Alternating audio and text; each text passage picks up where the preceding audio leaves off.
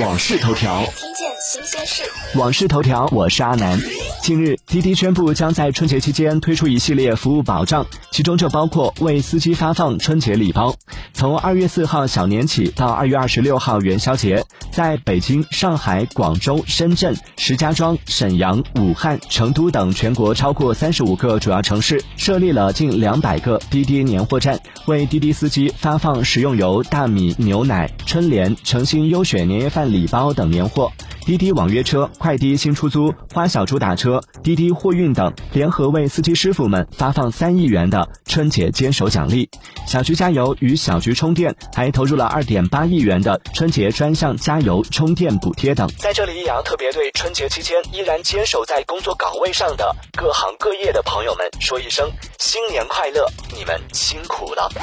订阅关注网讯头条，了解更多新鲜事。